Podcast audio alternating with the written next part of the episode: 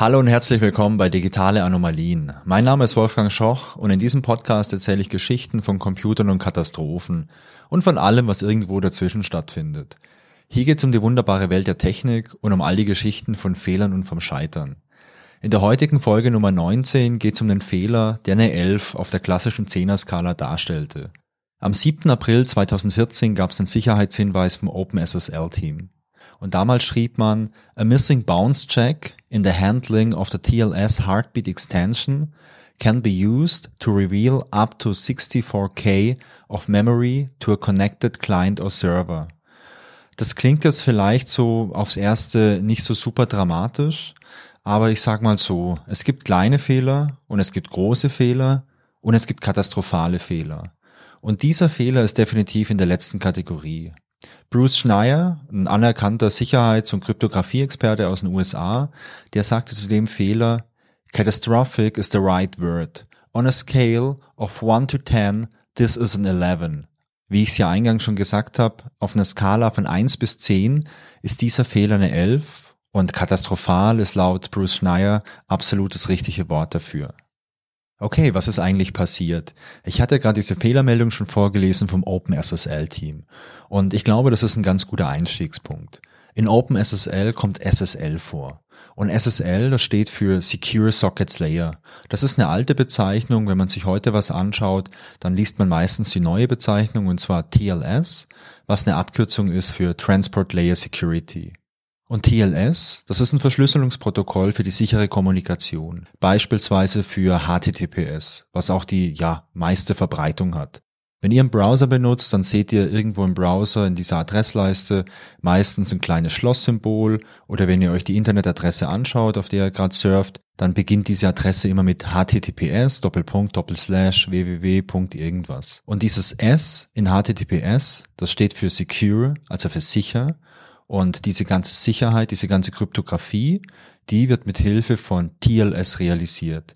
Okay, das sind jetzt super viele Abkürzungen und äh, wir ITler, wir lieben ja Abkürzungen. Aber ich verstehe natürlich, wenn man jetzt nicht so tagtäglich mit diesen ganzen Abkürzungen zu tun hat, dann kann einen das natürlich schon ein bisschen verwirren. Drum Schritt für Schritt.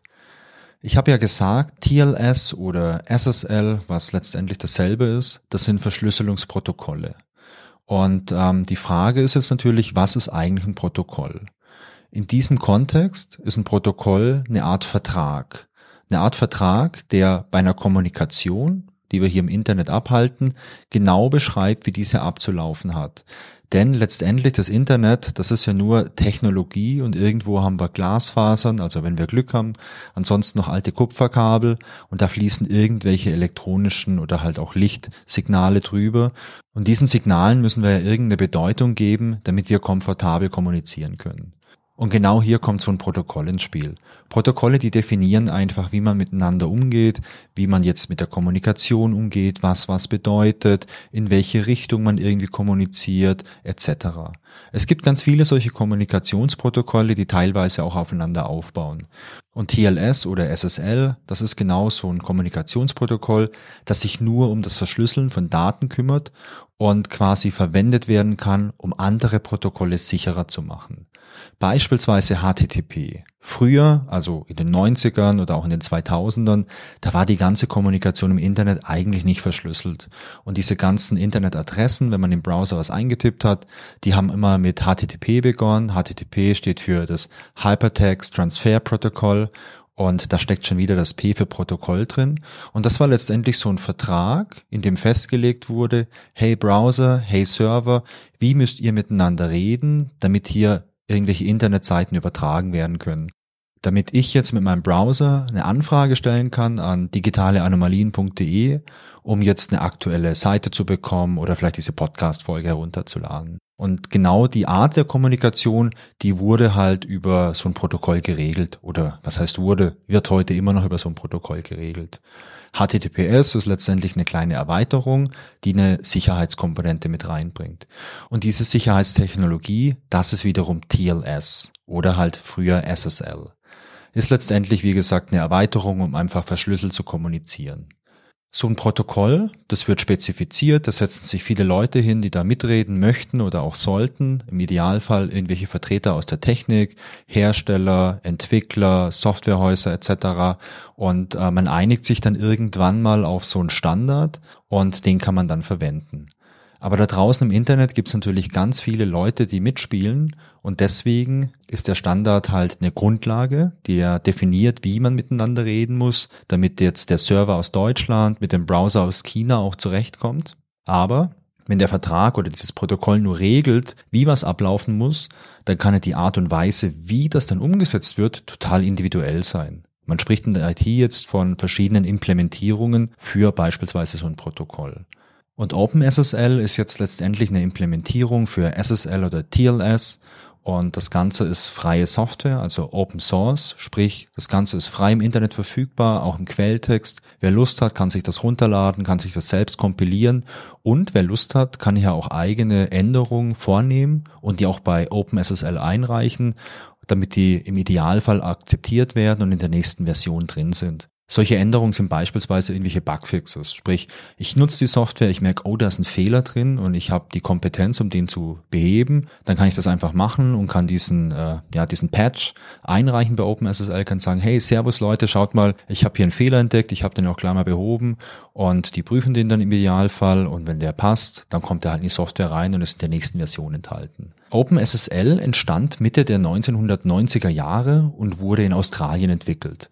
OpenSSL entstand damals, weil es in den USA ein Exportverbot für starke Kryptographie gab und man deswegen OpenSSL nicht auf legalem Wege außerhalb der USA einsetzen durfte.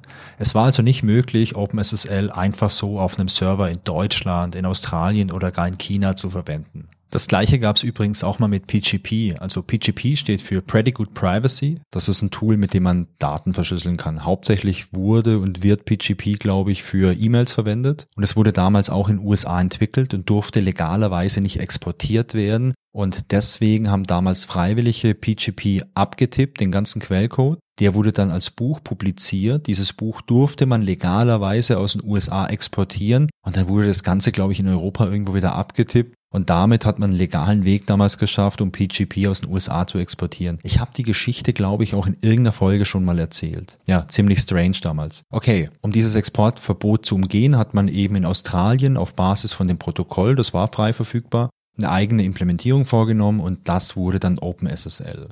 OpenSSL ist eine Bibliothek, die kannst du einfach verwenden, wenn du jetzt ein eigenes Produkt auf den Markt bringst, das eben Kryptographie beinhalten soll, vor allem eben SSL oder TLS, also wenn du einen eigenen Server entwickelst oder sowas.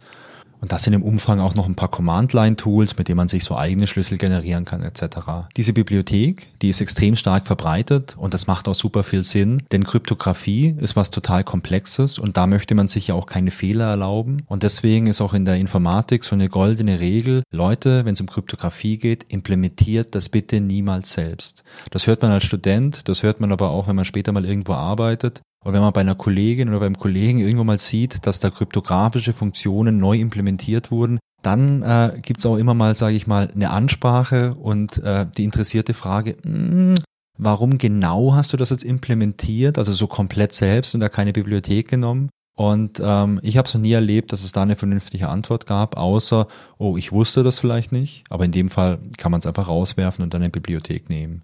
Also es macht aus Security-Gesichtspunkten natürlich total Sinn, wie gesagt, so eine Bibliothek zu nehmen, die stark verbreitet ist. Und vor allem, wenn die Open Source ist, bedeutet es ja, jeder kann sich das anschauen. Es gibt da keine Hintertür oder so. Und im Idealfall ist sowas natürlich super gut getestet.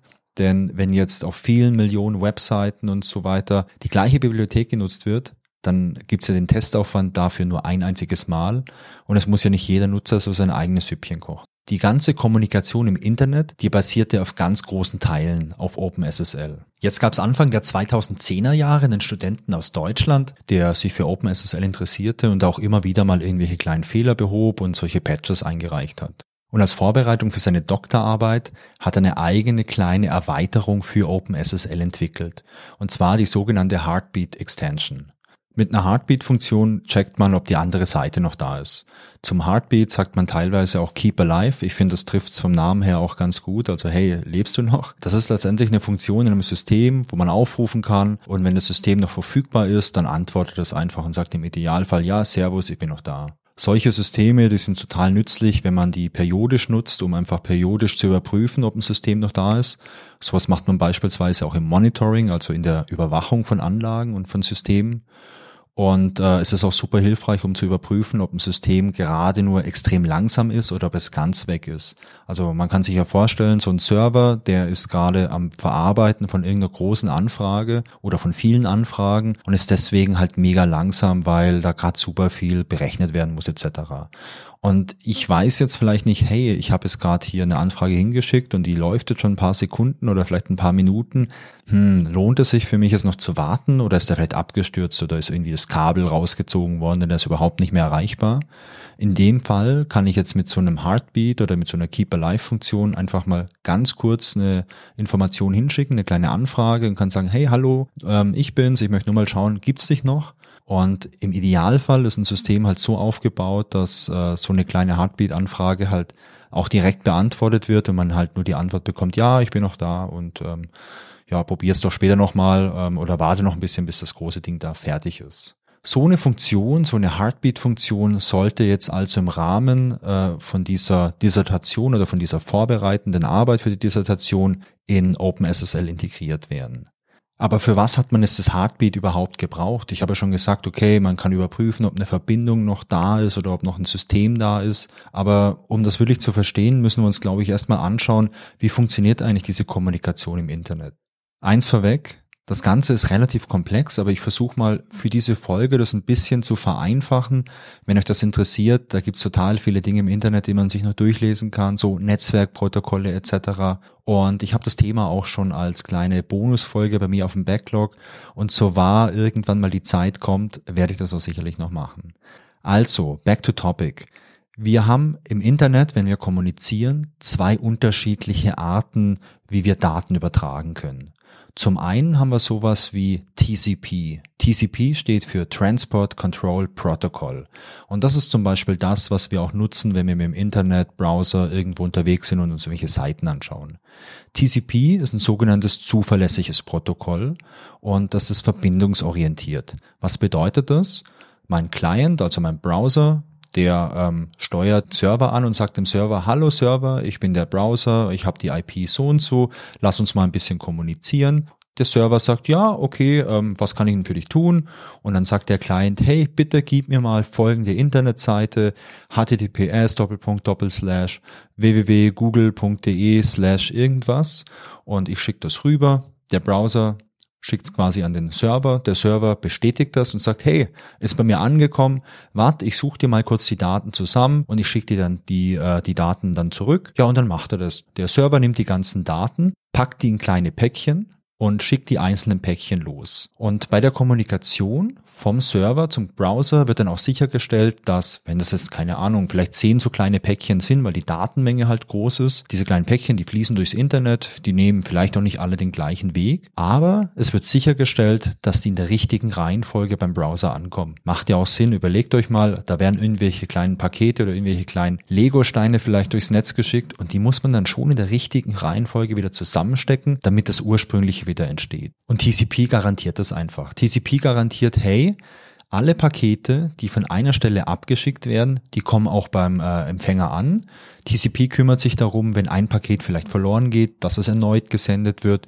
TCP kümmert sich auch darum, dass es so eine Empfangsbestätigung gibt, wie wenn ihr jetzt jemanden ein Einschreiben schickt. Da habt ihr ja am Schluss dann auch die Bestätigung, ja, dieser Brief ist beim Empfänger angekommen oder nein, dieser Brief ist nicht angekommen. Das habt ihr ja definitiv und es gibt keine Unsicherheit. Und deswegen ist TCP eigentlich ein ziemlich cooles Protokoll, weil es halt einfach sicherstellt, dass alles ankommt oder dass ich wirklich eine Fehlermeldung bekomme, in der drin steht, hey, es war unmöglich, irgendwas zuzustellen, technisch technischer Fehler, Kabel rausgezogen, irgendwie sowas.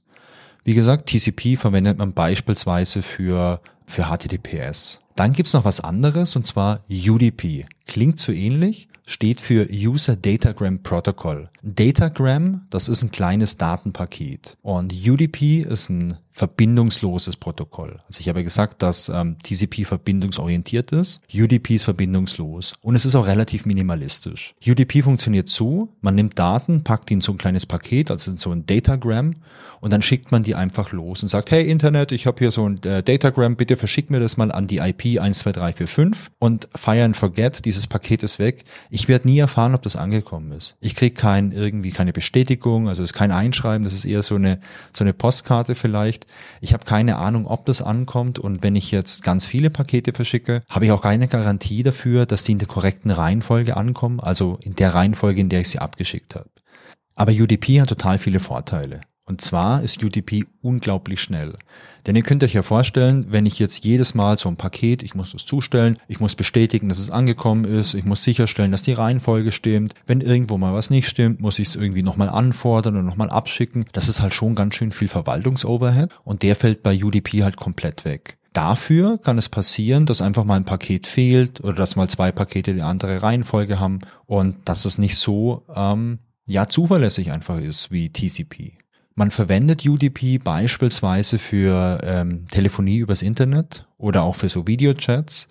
Denn bei solchen Anwendungen ist es total wichtig, dass es eine möglichst geringe Verzögerung gibt. Denn es ist ja klar, wenn ich jetzt irgendwie telefoniere übers Internet mit so IP-Telefonie oder wenn ich jetzt einen Videochat mache, was ist dann schlimmer? Wenn das immer so ein bisschen verzögert ist und ich so einen totalen Delay die ganze Zeit drin habe oder wenn es ab und zu mal vielleicht so einen kleinen Rauscher gibt und ich sage, ah, es hat mal eine Sekunde oder eine vielleicht eine Zehntelsekunde hat es mal ganz kurz was gefehlt und es hat mal ganz kurz so gegrieselt, das Bild. Das ist für mich als User wahrscheinlich nicht so schlimm, wie wenn es halt laufend irgendwie verzögert ist, vor allem bei so Kommunikation. Also, die zwei äh, Varianten haben wir im Internet. Und während wir bei TCP ja so eine Verbindung aufbauen und auch merken, wenn diese Verbindung nicht mehr existiert, haben wir das Ganze bei UDP nicht. Das heißt, wenn ich jetzt über UDP kommuniziere, dann merke ich erstmal nicht, wenn die Gegenseite weg ist. Also wenn ich jetzt solche ähm, ja, IP-Telefonie habe oder Videochat, dann merkt es mein Server nicht sofort, dass der Client weg ist. Der merkt vielleicht irgendwann mal, ah, ist aber schon ein ganz schön einseitiges Gespräch. Der Wolfgang, der spricht die ganze Zeit und der andere Gesprächspartner, der kommt ja gar nicht zu Wort. Aber die künstliche Intelligenz könnte sich auch sagen, okay, der Wolfgang quasselt einfach super gerne und super viel. Und technisch würde ich es erstmal nicht merken.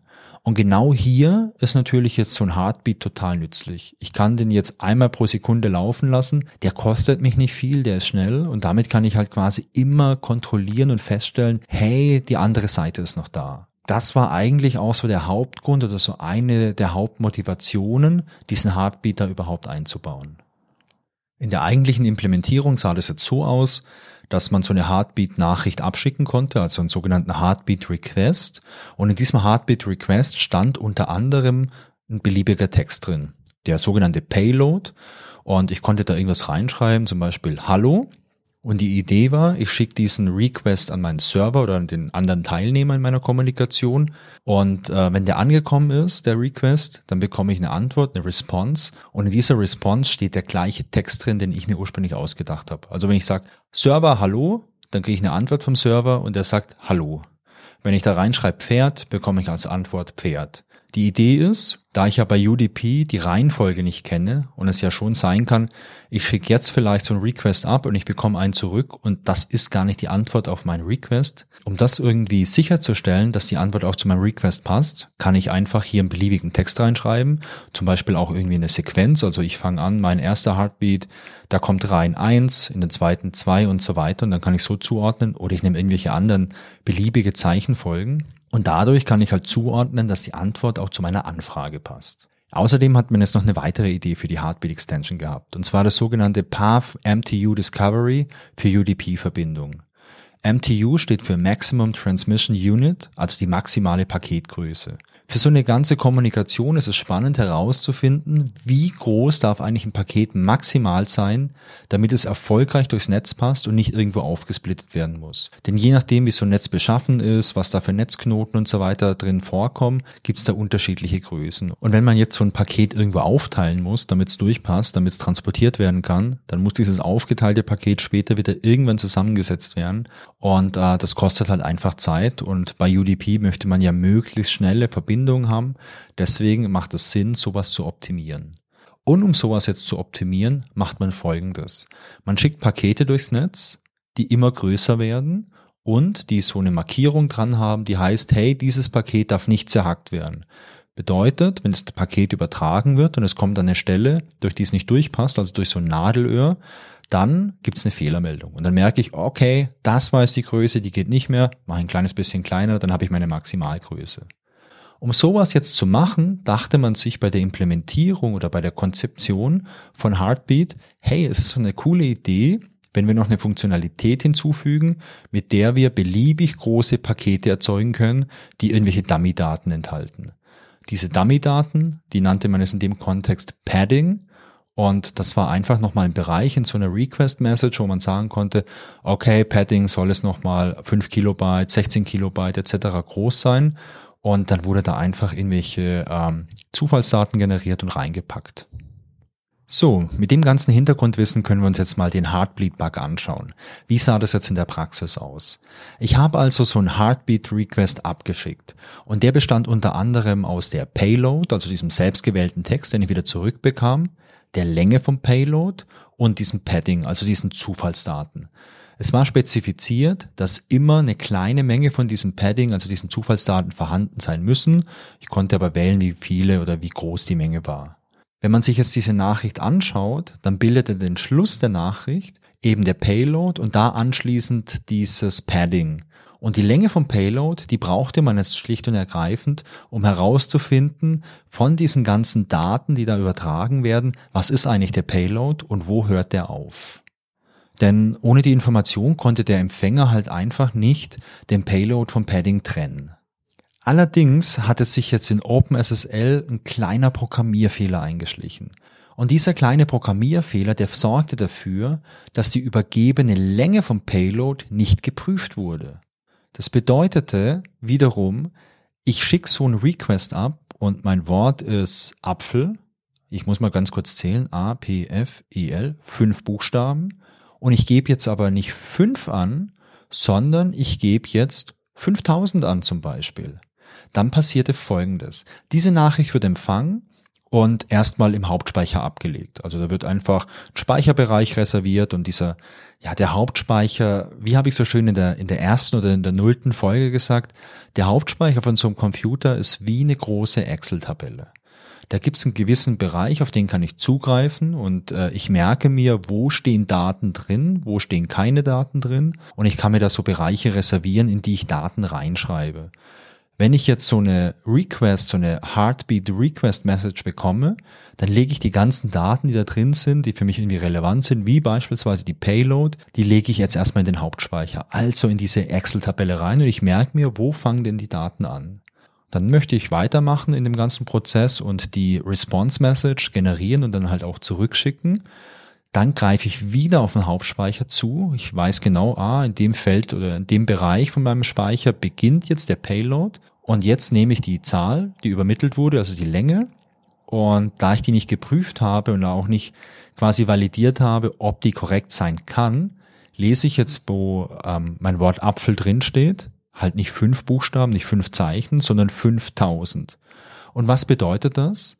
Ich lese also noch einen Speicherbereich aus, ja, den ich eigentlich gar nicht äh, lesen möchte und wo ich womöglich halt auch gar nicht drauf zugreifen darf. Aber da das niemand merkt, werden diese Daten einfach ausgelesen und rausgeschickt an den äh, Aufrufer.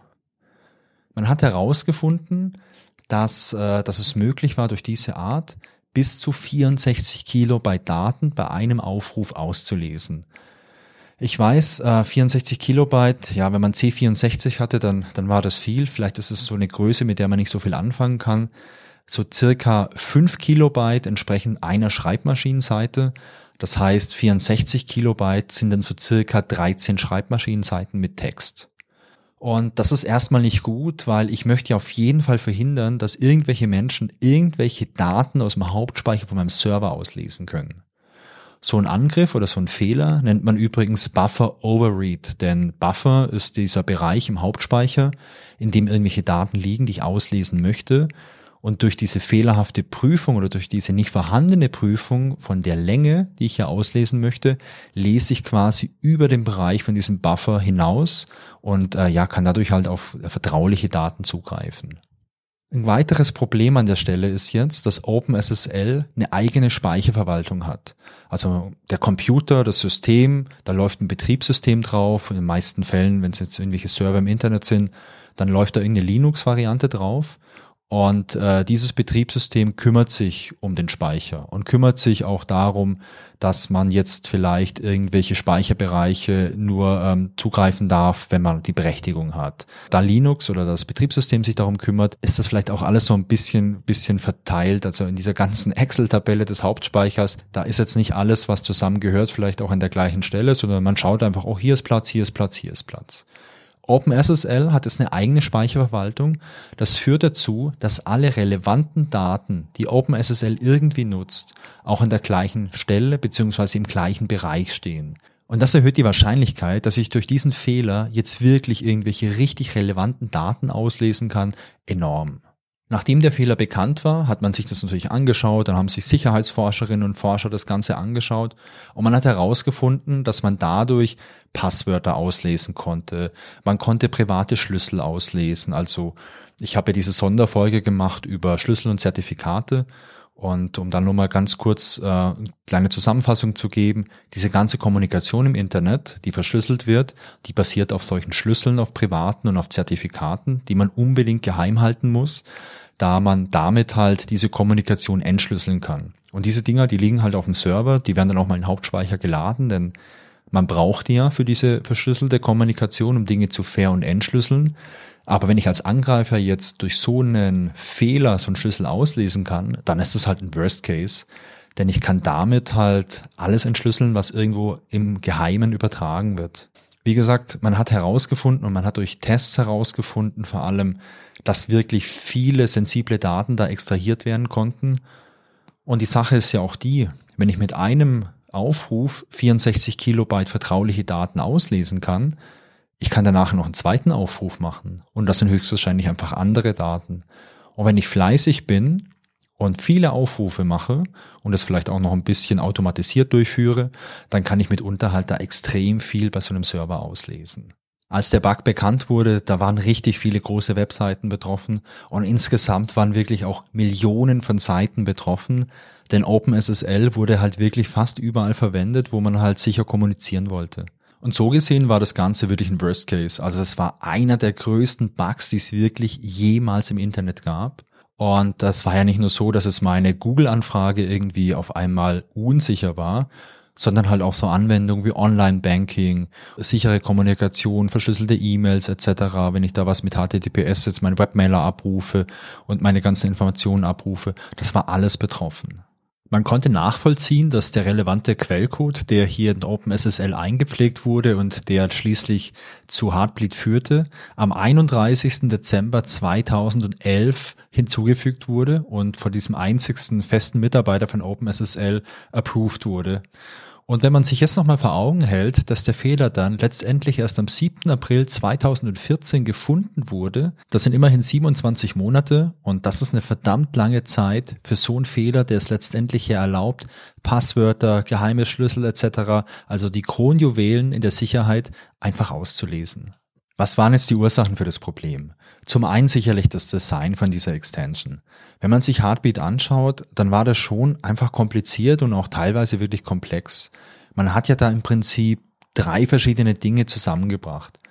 Zum einen die Heartbeat-Funktion für UDP, da hat die auch Sinn gemacht. Da hat es auch Sinn gemacht, dass man diesen Payload reinstecken konnte, denn sonst hätte es ja gar nicht wirklich funktioniert. Dann hat man noch diese Path MTU Discovery Funktion eingeführt mit diesem Padding okay, ja, das, das hat ein bisschen zu UDP gehört, aber eigentlich wäre das ja eine ganz andere Funktion gewesen. Die hätte man an der Stelle nicht gebraucht. Und dann hat man das Ganze auch noch für TCP implementiert. Dafür hätte man es eigentlich gar nicht gebraucht, denn so ein Heartbeat, der war nicht wirklich notwendig für TCP. Aber, naja, man hat es jetzt schon mal da gehabt und der Aufwand, der war jetzt ja auch nicht groß, das nochmal zu aktivieren, auch verfügbar zu machen für TCP. Aber wenn man sich mal die Verteilung anschaut, wo wird TCP verwendet und wo wird UDP verwendet, dann ist es schon so, dass meist OpenSSL in Verbindung mit TCP verwendet wird. Ein anderer Punkt ist dieser große Payload mit seiner variablen Länge. Der war eigentlich nicht notwendig. Klar, bei UDP, da brauche ich einen Payload, um wirklich sicherzustellen, dass die Reihenfolge auch passt. Aber dafür hätte ja eine feste Länge gereicht, in die ich beispielsweise so eine ähm, Sequenznummer reinschreiben kann, die sich immer wieder automatisch erhöht. Das Ganze jetzt so flexibel zu halten, damit ich auch wirklich jetzt irgendwelche Kilobytes an Daten da reinschreiben kann, das ist eigentlich total unsinnig. Und so eine, so eine Sequenznummer, die hätte man theoretisch auch automatisieren können, dass die automatisch vergeben wird, dass sich die automatisch erhöht und damit äh, der User da gar keinen Stress damit hat und sich um gar nichts kümmern muss.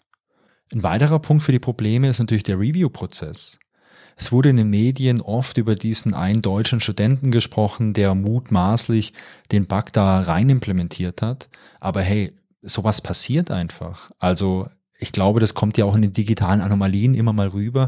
Menschen machen einfach Fehler und es geht ja darum, nicht die Menschen dazu zu bringen, dass sie keine Fehler mehr machen, sondern es geht ja eigentlich darum, Prozesse zu schaffen, die verhindern, dass solche Fehler irgendwelche Effekte haben. Bei OpenSSL hat man dann gehört, hey, es gab nur einen festangestellten Mitarbeiter, der sich da um alles gekümmert hat. Und mit so wenig Personal, und ich meine, hey, ein Mitarbeiter, das ist auf der Personalskala schon relativ weit unten, da überrascht es ja auch nicht, dass dann mal was übersehen wird, dass mal was nicht so super kritisch und super genau überprüft wird. Ich glaube, dass man halt, wenn man einzeln hier am Projekt tätig ist, irgendwie als fester Mitarbeiter, da gibt es wahrscheinlich einfach super viele Dinge, die man tun muss. Lessons learned. Also ich lerne aus der Geschichte vor allem, dass das KISS-Prinzip total wichtig ist. KISS steht ja für Keep it simple stupid oder Keep it simple and stupid, also halte Dinge einfach, halte möglichst einfach und in Anführungszeichen dumm, nicht verkünsteln. Es muss passen und äh, der goldene Henkel ist vielleicht gar nicht notwendig. Und hier ist es ja so, warum soll man eine Lösung für irgendwas implementieren, wo die gar nicht benötigt wird? Für TCP, da brauche ich kein Heartbeat, aber warum muss ich jetzt den Heartbeat nutzen, wenn ich nur meine TCP-Verbindung irgendwie äh, verwenden möchte? Es war theoretisch auch möglich, Heartbeat komplett in OpenSSL zu deaktivieren, denn beim Kompilieren von OpenSSL konnte man einfach noch einen gewissen Parameter angeben und mit diesem Parameter wurde eben diese Heartbeat Extension nicht kompiliert und man hatte eine OpenSSL-Variante ohne Heartbeat. Aber standardmäßig war Heartbeat in allen Distributionen, also in allen äh, fertigen Bibliotheken in Anführungszeichen, die man so nutzen konnte, ähm, einfach schon enthalten und es war der Default, dass Heartbeat enthalten ist. Was ich ja auch merke, ist, OpenSSL ist ja eigentlich eine hochkritische Software. Zum einen, es geht um Kryptographie, also um Sicherheit. Das ist ja immer ein total wichtiges Thema. Zum anderen, OpenSSL wird sprichwörtlich überall in jedem Server verwendet. Ja, kleine, kleine Ausnahmen gab es natürlich schon. Ich glaube, Google hatte damals schon eine eigene Bibliothek, aber in der Masse waren halt Millionen von Servern von OpenSSL abhängig, beziehungsweise sie haben OpenSSL verwendet. Und so eine hochkritische Software, die wird nicht besser geprüft. Also, wenn man sowas schon verwendet, was Geiles, was Tolles, warum nimmt man da nicht ein bisschen Geld in die Hand und spendet es zum Beispiel für OpenSSL? Oder wenn man ein großes Unternehmen ist, beispielsweise großer Hoster, der viele tausend Server betreibt, die äh, mit OpenSSL arbeiten, warum stelle ich dann nicht äh, vielleicht einen Mitarbeiter ab, der für OpenSSL hauptberuflich arbeitet? Denn sonst kann ja Open Source Software gar nicht funktionieren. Open Source bedeutet ja nicht, dass Leute nur aus Idealismus daran arbeiten.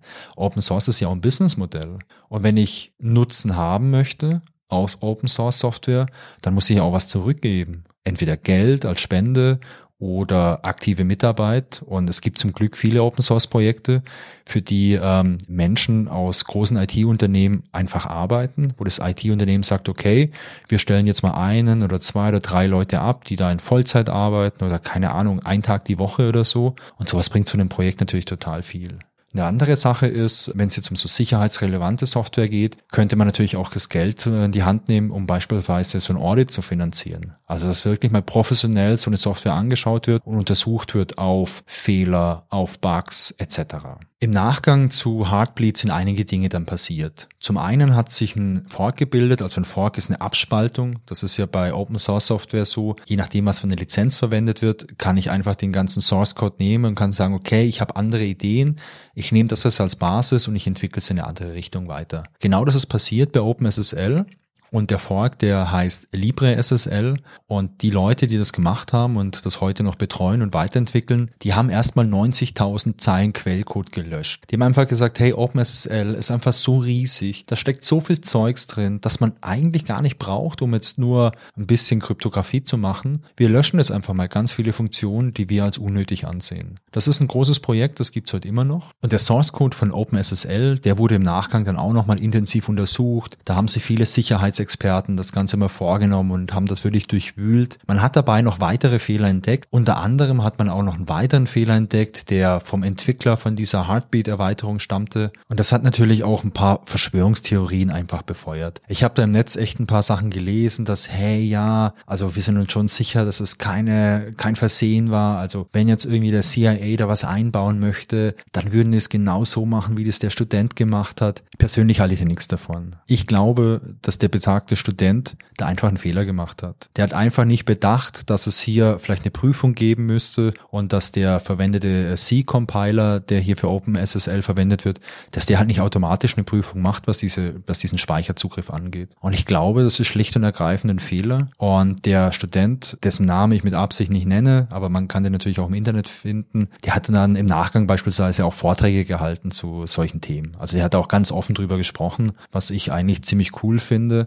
Es war sicherlich mega viel Druck, den der hatte, aber ich halte es für total cool, wenn man über so einen Fehler dann auch spricht und dann auch wirklich sagt, hey Leute, schaut mal, ja, ich war das. Ich habe Folgendes falsch gemacht und hey, was kann man daraus lernen? Das ist wirklich geile Fehlerkultur. Was ist das Fazit aus der Geschichte? Ich habe ja schon ein paar Dinge angesprochen. Also Reviews, mega wichtig einzelne Personen sollten nie so super viel Verantwortung oder auch Macht haben, um irgendwas zu tun. Und ich finde, wenn man Software verwendet oder ein anderes System, das so wichtig ist und das so eine hohe, na, wie soll ich denn das sagen, so eine hohe ähm, ja, Güte haben muss, wie jetzt ein Kryptografiesystem, ja, dann muss man einfach ein bisschen Arbeit oder ein bisschen Geld in die Hand nehmen und muss da vernünftige Bedingungen schaffen, dass das auch wirklich vernünftig geprüft werden kann, dass da halt auch vernünftige Reviews durchgeführt werden können. Und, was ich hier auch noch als Fazit ganz spannend finde, der Heartbeat-Bug und diese Heartbeat Extension ist halt auch ein mega geiles Beispiel für ähm, Komplexität. Ich habe in diese eine Extension so viele Sachen reingepackt, drei Dinge, die da vielleicht auch einfach drei unterschiedliche Dinge hätten sein können oder zumindest zwei. Also gerade so diese MTU Discovery, das hätte einfach eine komplett eigene Erweiterung sein können, die man dann vielleicht auch nochmal gezielt irgendwie ja prüfen könnte oder vielleicht nochmal am Design überlegen könnte, ob die passt. So, das war die 19. Folge von den digitalen Anomalien. Ich bin gespannt, wie häufig ich heute Heartbleed und Heartbeat durcheinander gebracht habe. Genauso wie ich natürlich auch gespannt bin, wie oft ich heute TLS und SSL entweder verwechselt habe oder zumindest die Reihenfolge von SSL und TLS oder TLS und SSL durcheinander gebracht habe. Ich hoffe, es hat euch Spaß gemacht, genauso wie der Rest der Folge. Die nächste Episode, die erscheint wieder in zwei Wochen und ich freue mich natürlich, wenn ihr wieder mit dabei seid. Genauso freue ich mich natürlich aber auch über Feedback. Sehr gerne wieder per E-Mail an feedback at digitaleanomalien.de oder als Kommentar zur Folge auf digitaleanomalien.de. Es gab übrigens schon einen ersten Kommentar im Blog. Ich habe mich sehr gefreut und ich bin total gespannt, von wem der zweite Kommentar kommt.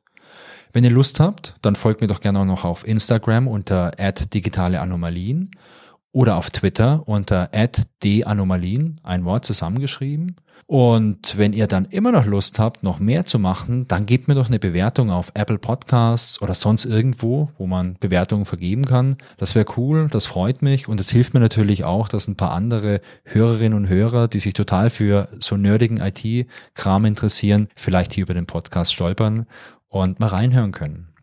Bleibt gesund und tschüss bis zum nächsten Mal.